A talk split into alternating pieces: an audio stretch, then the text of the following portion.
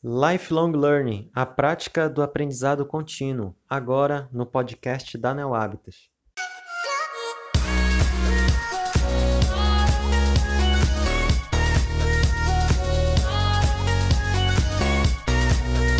Fala pessoal, tudo bem? A gente está iniciando mais um podcast da Neo e hoje a gente vai falar sobre um assunto bem interessante que é relacionado ao aprendizado. É um termo que está em alta agora se chama Lifelong Learning. E para falar um pouco sobre isso com a gente, nós convidamos o Ismael Passos. Ismael, como é que você está? Tudo bem? Oi, Rodrigo, tudo bem? Primeiramente, queria te agradecer ao convite. É sempre um grande prazer e uma satisfação falar contigo. E está tudo ótimo aqui, muito empolgado aí com a nossa, a nossa gravação. Show de bola. Tu és um grande parceiro nosso, né, da Neo Hábitos. Já fizemos eventos em conjunto. A gente está sempre trocando informações, conhecimentos. Tu pode te apresentar um pouco para o pessoal que ainda não te conhece? São poucas pessoas que não, que não te conhecem, né? Mas tem, tem algumas aí que precisam te conhecer ainda. Olha, primeiramente, obrigado pela generosidade. Rodrigo, eu sou, eu sou um professor, tá? professor mesmo de, de vocação. Comecei minha carreira em 2001, na, na minha licenciatura. E além de professor, sou um treinador né, e um consultor. E me considero, assim, abrangendo tudo isso, um educador. Então é uma, uma paixão. E agora eu estou desenvolvendo essa educação no ramo da gestão de pessoas, em treinamento de soft skills, em cursos, formações, é, atendimento a empresas na área de coaching, de PNL, de psicologia positiva, gestão, liderança. Então, esse é um pouquinho aí da, do nosso fazer diário. Então, resumidamente, seria aí. E já entrando no nosso tema, né, o lifelong learning, muito tem se falado dele e até como ele vem mudando um pouco o conceito de como nós conhecíamos, né, o aprendizado. Então, mudando aquele conceito de aprendizado que os nossos avós, os nossos pais conheciam, e para as pessoas que ainda não é, entendem muito bem o termo, como é que a gente poderia definir o lifelong learning?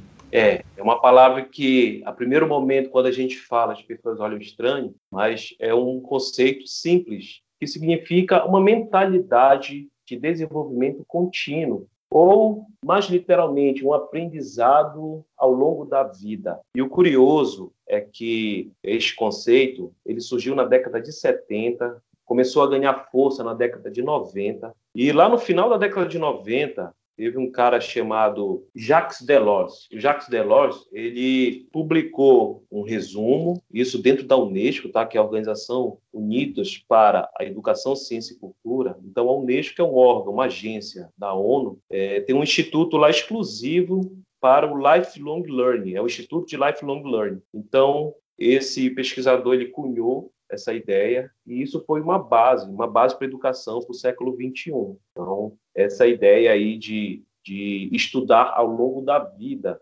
E como tu falaste é, sobre conceito novo, e assim, se a gente for falar sobre pais, os nossos avós, que com certeza não estavam, não conheciam esse conceito, eles tinham uma definição diferente né, da, da sua vida de aprendizado, vida acadêmica, da sua vida como um todo. Os nossos pais e avós eles tinham muita ideia de eu tenho a etapa de estudar, então fazer meu ensino básico, meu ensino fundamental, meu ensino médio. Muitos deles às vezes nem chegavam ao ensino superior e aos que chegavam ao ensino superior acabavam aí depois tinha o período de trabalhar e após isso tinha o período aí para se aposentar, seria o descanso, né? E atualmente a gente já tem praticado uma forma diferente, né, de se desenvolver.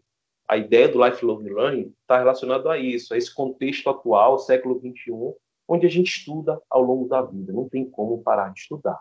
Bem legal, bem interessante. E ele de alguma forma se complementa com o aprendizado, o ensino tradicional, ou ele conflita com o ensino tradicional? Boa, boa pergunta. O lifelong learning, na verdade, ele deve se complementar, né? É uma complementação. Esse lifelong learning é um aliado e, e como eu falei, esse é um conceito chave que abre as portas da educação do século 21. Tá? Então, esse conceito, viu, Rodrigo?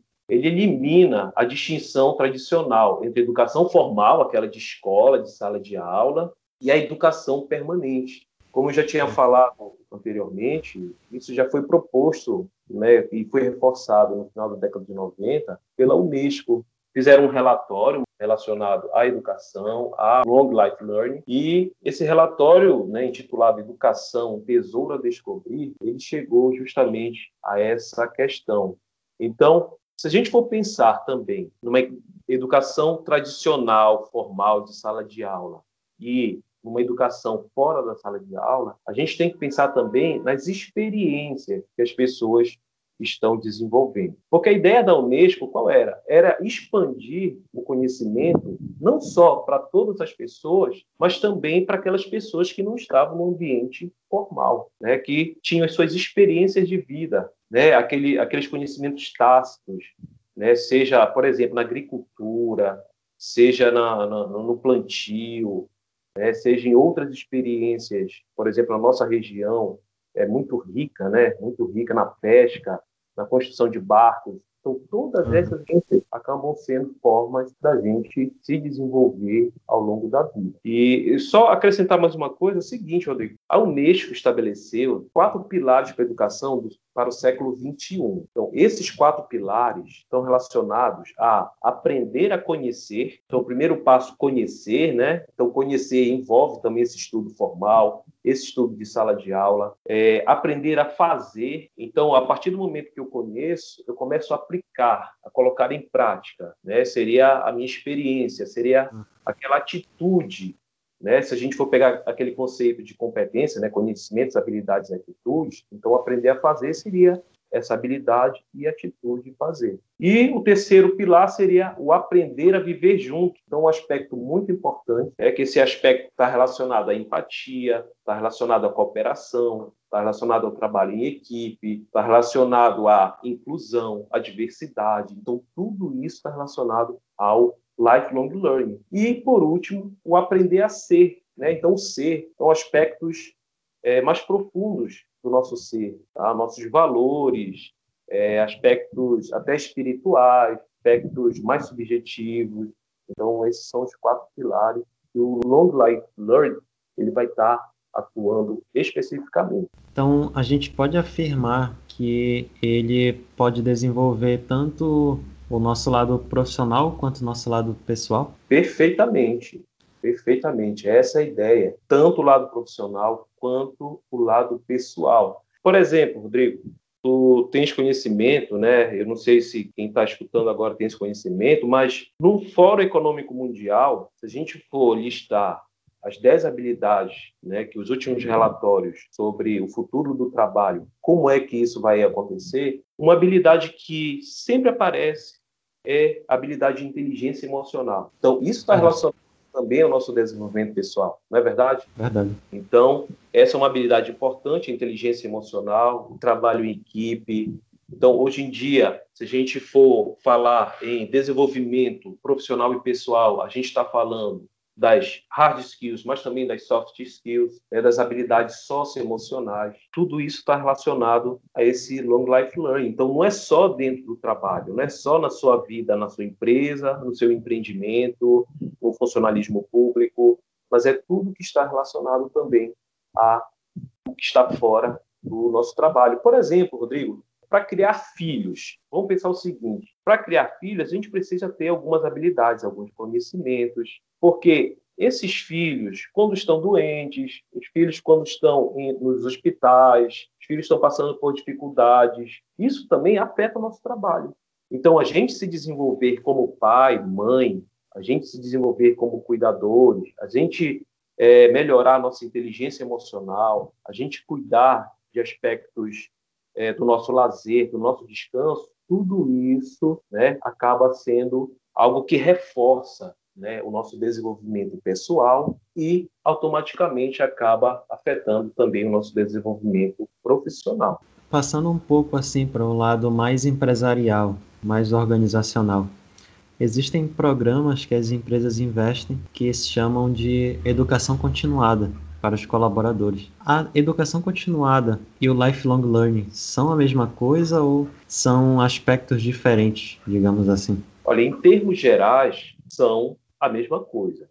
Mas vamos, vamos, vamos pensar aqui algumas coisas. Por exemplo, teve um, um doutor em economia da Universidade de Oxford que ele realizou um estudo denominado de O Futuro do Emprego, e ele disse que cerca de 47%, né, quase metade das profissões, corre um risco de desaparecer. Então, isso é um fato. Outro fato, que 85% dos trabalhos que existirão em 2030 serão novos, ainda não existem. Isso é um dado do Institute for the Future, né, o IFTF. Então, se a gente pensar nesses dois dados, a gente vê o seguinte, que o desenvolvimento de habilidades, desenvolvimento desse estudo continuado, desenvolvimento desse lifelong learning, está relacionado à educação continuada que ocorre dentro das organizações. Então, quem é a organização que quer perder o seu colaborador? Quem é, qual é a organização que quer falir? Qual é a organização que quer deixar de existir?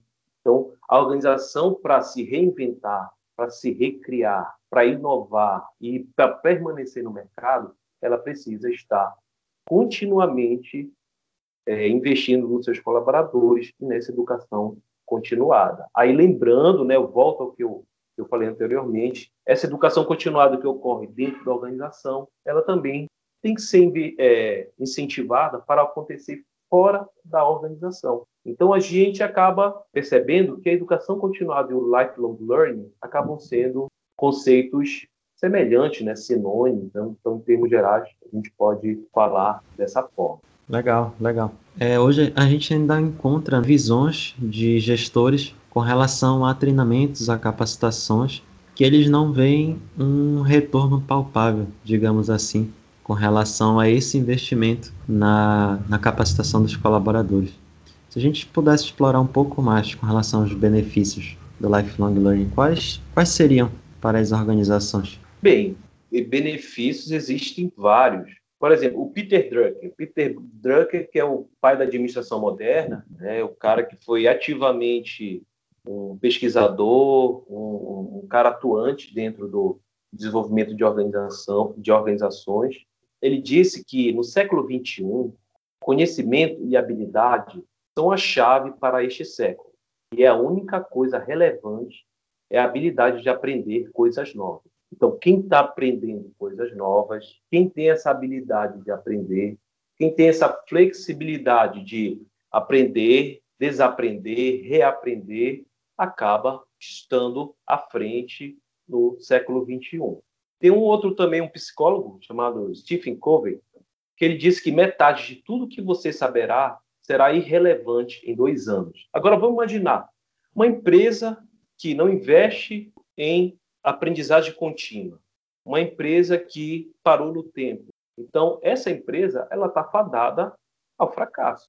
Né? Então, quem não muda acaba desaparecendo. Então, uma empresa que tem sucesso hoje, a gente não pode mais dizer que essa empresa continuará com sucesso nos próximos anos. Então, a grande chave, a grande questão para que uma empresa permaneça, uma empresa tenha sucesso, é que ela invista em aprendizagem contínua. E isso é, é algo inegável, tá? esse, esse investimento em habilidades contínuas. Outro dado interessante, Rodrigo, vamos falar sobre saúde mental, é o seguinte, existe um livro chamado Time for a Paycheck, tá? é, é, Morrendo por um Contra-Cheque, seria uma, uma tradução literal. Hum. Esse livro diz que as empresas atualmente que não estão investindo no bem-estar desse colaborador, acabam perdendo muito dinheiro, porque esses colaboradores acabam sendo afastados por depressão, por síndrome do pânico, por burnout. Então, não investir numa aprendizagem do colaborador, e quando eu falo sobre aprendizagem, saúde mental, eu também estou falando sobre esse suporte que a organização dá ao seu colaborador, de ter treinamentos, por exemplo, baseados que incentivam a inteligência, o desenvolvimento da inteligência emocional, cuidados com a saúde mental. Então, ter tempo para poder praticar né, essas habilidades, ter espaço para fazer isso dentro das organizações, que é um outro termo que as organizações têm, têm colocado, que é o job craft. Né? Então, Será que as empresas estão realmente investindo nesse job craft, dando, as, dando o espaço e o tempo necessário para que o colaborador aprenda novas habilidades, com que ele consiga refazer, né, reorganizar o seu trabalho? Então, todas essas questões acabam beneficiando, né, são benefícios para a empresa quando investe realmente em aprendizagem contínua. Falaste um ponto interessante, né, da saúde mental. E com essa com esse advento da pandemia e o trabalho remoto, né, as pessoas foram obrigadas a passarem 100% do tempo em casa e trabalhar por ali. Aconteceu muito das pessoas se cobrarem uma produtividade, né, que ali naquele primeiro momento podemos dizer que era algo bem complicado de manter a mesma produtividade que a pessoa tinha no ambiente de trabalho. E tu acreditas que nesse, nesse momento as empresas elas precisam estar cada vez mais próximo do seu colaborador ou é preciso dar um espaço para ele de fato gerenciar ali o seu aprendizado, né, o seu, digamos assim, a sua trilha de conhecimento? É, então são, são duas questões bastante é, delicadas e relevantes. Primeiro, que em março, né, em meados de março, foi muitas das coisas pararam aqui no Brasil devido à pandemia. E uma, uma coisa que, que me chamou bastante atenção, Rodrigo, foi o fato de, no meio de uma pandemia, parecia que a gente estava vivendo uma competição de produtividade. A gente acabou não levando em consideração essa saúde emocional né, do colaborador, do, do, do cidadão de forma geral. Então, essa pessoa que estava passando por um momento de estresse, passando por um momento de dificuldade, de incertezas, de não sabendo se ia continuar o emprego, se ia morrer, se ia perder alguém da sua família. Então, tudo isso acaba afetando né, o ser humano. Esse colaborador, ele precisa ter o suporte da organização. Claro que precisa ter o suporte da organização. Agora, tem um outro aspecto que eu considero também importante, é desse colaborador ter autonomia. Foi um aspecto aí que tu levantaste, da autonomia, né? Então, agora, para eu ter a autonomia, para eu fazer um job craft, para eu conseguir agir né, de uma forma que seja importante para mim, para a empresa, eu preciso também estar em segurança. A empresa precisa passar essa segurança, tá? Então, isso é fundamental. Agora, uma outra coisa, Rodrigo, sobre autonomia, eu, que eu sempre menciono é, às vezes a pessoa tem autonomia, está ali disposta a aprender e tudo, ou então, digamos que seja um movimento, né, um movimento de, ah, vamos aprender, vamos fazer, é, assistir lives, vamos fazer cursos gratuitos que agora estão disponíveis. Agora, um fato muito importante que eu destaco é, por que, que eu quero aprender? Então, isso é um fato importante, porque não basta os outros dizer, olha, é importante aprender. Tu tens que aprender. Se tu não aprender, tu vai ficar para trás. O mundo precisa de inovação, precisa de criatividade. Agora, para mim, para mim mesmo, um, um, ser humano único, por que, que eu quero aprender? É, qual é o sentido desse aprendizado para a minha vida, para o meu desenvolvimento pessoal, para o meu desenvolvimento profissional? Qual é o legado que eu quero deixar? Essa é uma pergunta muito interessante. Então, imagina que hoje é o teu último dia de vida. Qual seria o legado? O que gostaria de ter feito ao longo da tua carreira, ao longo da tua vida pessoal, ao longo da tua vida profissional? Então, isso está muito relacionado ao que hoje a gente chama de propósito, né? propósito e sentido. E já existem estudos, já existem pesquisas, desenvolvimentos na área do propósito e sentido no trabalho. Então, aquele colaborador que tem um propósito, e realmente aquilo esteja fazendo sentido, ele quer deixar o legado, que o legado faz parte também essa é, é, essa atuação profissional dele. Então essa reflexão ela é importante também para a gente caminhar. Eu digo que o autoconhecimento ele é, sustenta tudo, né? Sustenta a minha relação, o autoconhecimento sustenta as minhas escolhas profissionais, o autoconhecimento sustenta o que, que eu vou buscar é, de aprendizado aí nas redes, que a gente tem muita informação aí na rede, né? nunca se teve tanta informação, então são aspectos a se refletir né, sobre por que eu quero aprender, né? o que, eu ganho realmente, por que é importante para mim aprender, qual o sentido desse aprendizagem para mim e qual é o legado que eu quero deixar né, usando essa aprendizagem que eu estou buscando. Tu acreditas que a cultura de uma organização influencia diretamente no aprendizado da pessoa, do colaborador que está ali atuando, né, dentro dela? Com toda certeza, essa cultura organizacional influencia demais. Né? Existem estudos, né, estudos de neurocientistas, estudos de especialistas em gestão, que falam sobre as organizações positivas.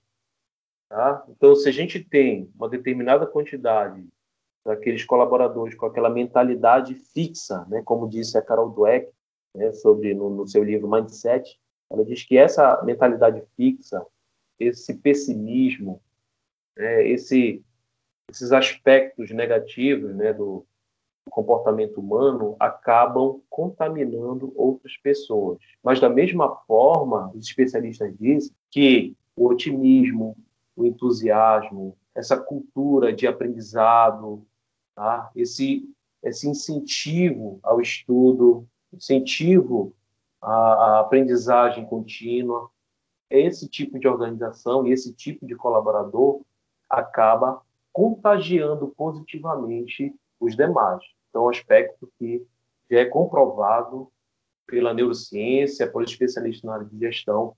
Então, acaba contagiando. Isso é fundamental, viu, Rodrigo? Então, cada vez mais as empresas que puderem, tá, vão estar se beneficiando desse investimento, tá? Então, investir em lifelong learning significa, Rodrigo, estimular de maneira voluntária, tá? É voluntário, não precisa ser aquela, sabe aquela atividade a mais, aquela meta que você tem que bater de fazer tantos cursos?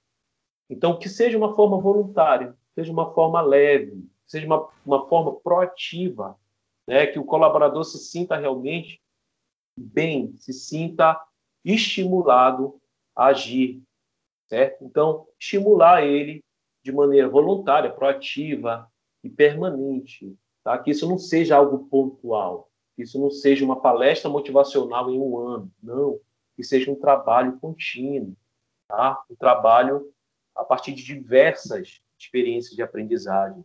Então, existem várias formas de aprender, e às vezes não é só fazendo curso. O curso é importante, existe facilidade, por exemplo, dos cursos, hoje em dia, é, EAD, os cursos utilizando tecnologias, plataformas digitais, mas também existe aquelas experiências de aprendizagem, como, por exemplo, fazer um grupo de trabalho para colaborar com uma determinada comunidade carente, uma comunidade quilombola, uma comunidade indígena, queimados, a gente está numa época quente, então ajudar aquelas comunidades que passaram por queimadas, né, casas que pegaram fogo. Então, tudo isso são experiências de aprendizagem que enriquecem a vida das pessoas. Tá? E isso também, né, essa, essa influência da organização, ela tem sido adotada muito nos ambientes corporativos, né, para incentivar o fortalecimento de uma cultura organizacional que valoriza o processo de aprendizagem entre os colaboradores. Então, é nisso que eu acredito, é nisso que eu me esforço para poder contribuir também positivamente para as pessoas, que eu acredito que a gente possa ter não só organizações melhores, mais saudáveis, com mais saúde, com mais conhecimento, com mais aprendizagem, mas também toda uma sociedade melhor. Legal. E falando sobre propósito, a vontade de aprender, por que aprender, para as pessoas que estão nos ouvindo aqui, mas que ainda não têm o hábito do lifelong learning, como é que elas podem adquirir esse hábito? Como é que elas podem começar, de fato, seguir num caminho nessa trilha de conhecimento que não tem fim, né? É para toda a vida. Perfeito. É, quando falo em hábito, primeira palavra que vem na minha cabeça é decisão. Então, como Aristóteles dizia, né, que a gente precisa não só de um ato, mas a gente precisa de hábitos. E esses hábitos que vão nos levar à excelência então, o primeiro passo é a decisão. Tá? Então, quer iniciar uma vida de aprendizado contínuo, uma vida de ap aprender, né, aprender ao longo dessa vida. Então, uma coisa que eu falo é, primeiro, a coragem e o esforço para sair da zona de conforto. tá? essa zona de conforto que, que para a gente é, nem sempre é confortável, mas é algo que a gente já conhece, é algo que é, já, é, já é tranquilo né, para a gente, é algo que nos estagna. Né? Apesar da gente sentir essa familiaridade, é algo que a gente acaba estando estagnado. Tá? Então, coragem esforço para sair da zona de conforto. Quando tiver o primeiro hábito, não desistir nas primeiras tentativas. As primeiras tentativas, elas geralmente acontecem falhas, acontecem erros, e esses erros também servem para realimentar o nosso sistema de aprendizado. Então, por exemplo, dentro da PNL, a gente não fala em fracasso. A gente diz que o fracasso não existe. Existem resultados. Resultados que nos dão feedback de algo que precisa ser melhorado. Então, está iniciando uma nova vida, está fazendo uma nova tentativa, não desiste da primeira vez. Então, lembra da primeira vez que tu foste fazer um bolo e de repente solou? Se a gente fosse ficar é, bitolado nesta questão do primeiro bolo solado, a gente poderia estar frustrado para o resto da vida. Mas uma nova tentativa de ver o que foi que deu errado, que eu posso realimentar e fazer com que dê certo. Quais são as soluções que eu posso buscar? Para quem eu posso pedir informações. Então, essa rede de apoio, profissionais, seja um coach, seja um terapeuta, seja um orientador de carreira.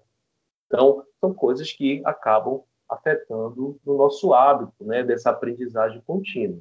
E se eu fosse dar aqui outras dicas, por exemplo, a leitura. Então, a leitura é algo barato, né? A gente já tem várias leituras aí, seja em blogs, em sites e artigos, em PDFs de livros, é, a leitura é um investimento barato e um investimento muito acertado. Tá? Então, eu diria que leia. Leia 15 minutos, leia 30 minutos, leia para que você esteja atualizado.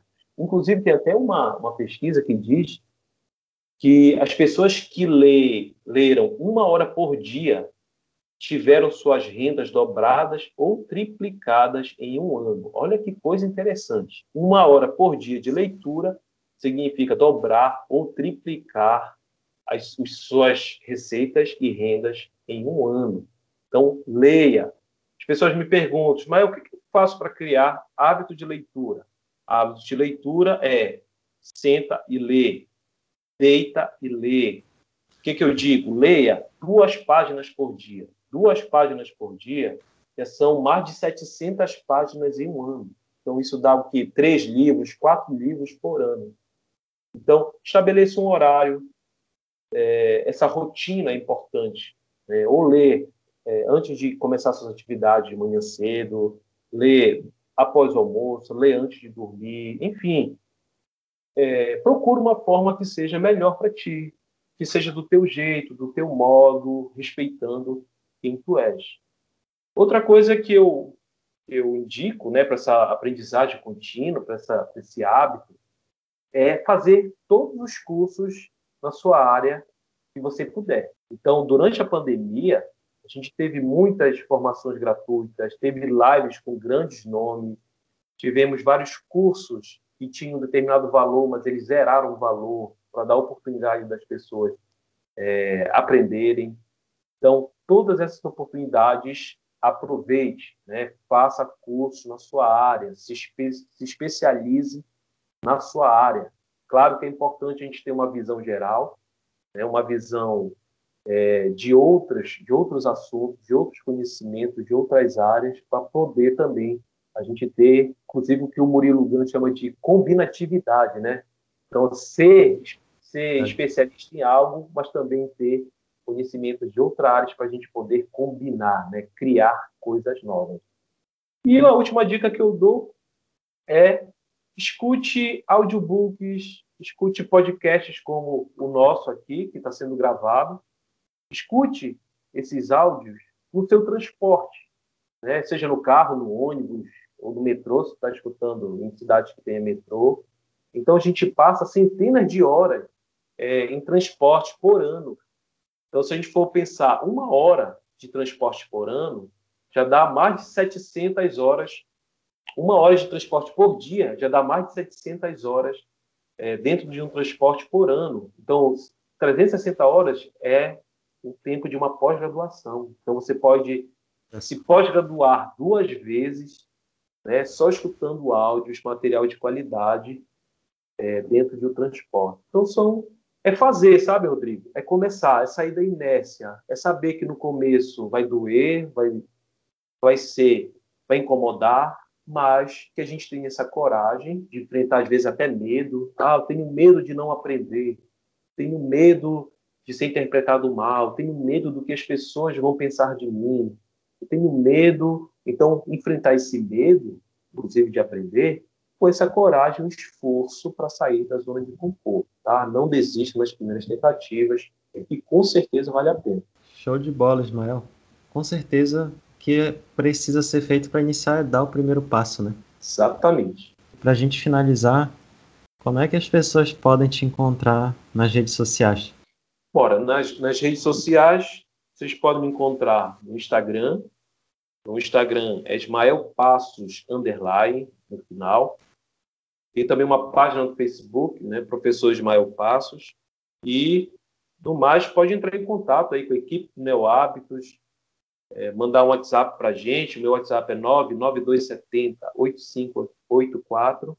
99270 8584. E fiquem à vontade, eu fico muito feliz, muito mesmo, em poder ser útil. E já agradeço, viu, Rodrigo, mais uma vez pelo convite, pela oportunidade. Estamos juntos aí na nessa caminhada, nesse desenvolvimento de uma vida de aprendizagem e uma vida muito melhor. Fantástico, Ismael. É, nós vamos deixar os links né, das suas redes sociais aqui na nossa descrição, é, o contato do WhatsApp também. Quero te agradecer pela tua disponibilidade, pelo teu tempo e por compartilhar né, um pouco do teu conhecimento aqui nesse, nesse tempinho com a gente no, no podcast. Obrigadão, Rodrigo. Grande abraço toda a equipe do Neo Hábitos. Um abraço para Flávia. E em breve estaremos juntos também pessoalmente, assim que as coisas melhorarem. Grande abraço, muito sucesso. Até mais. Show. Até mais, pessoal.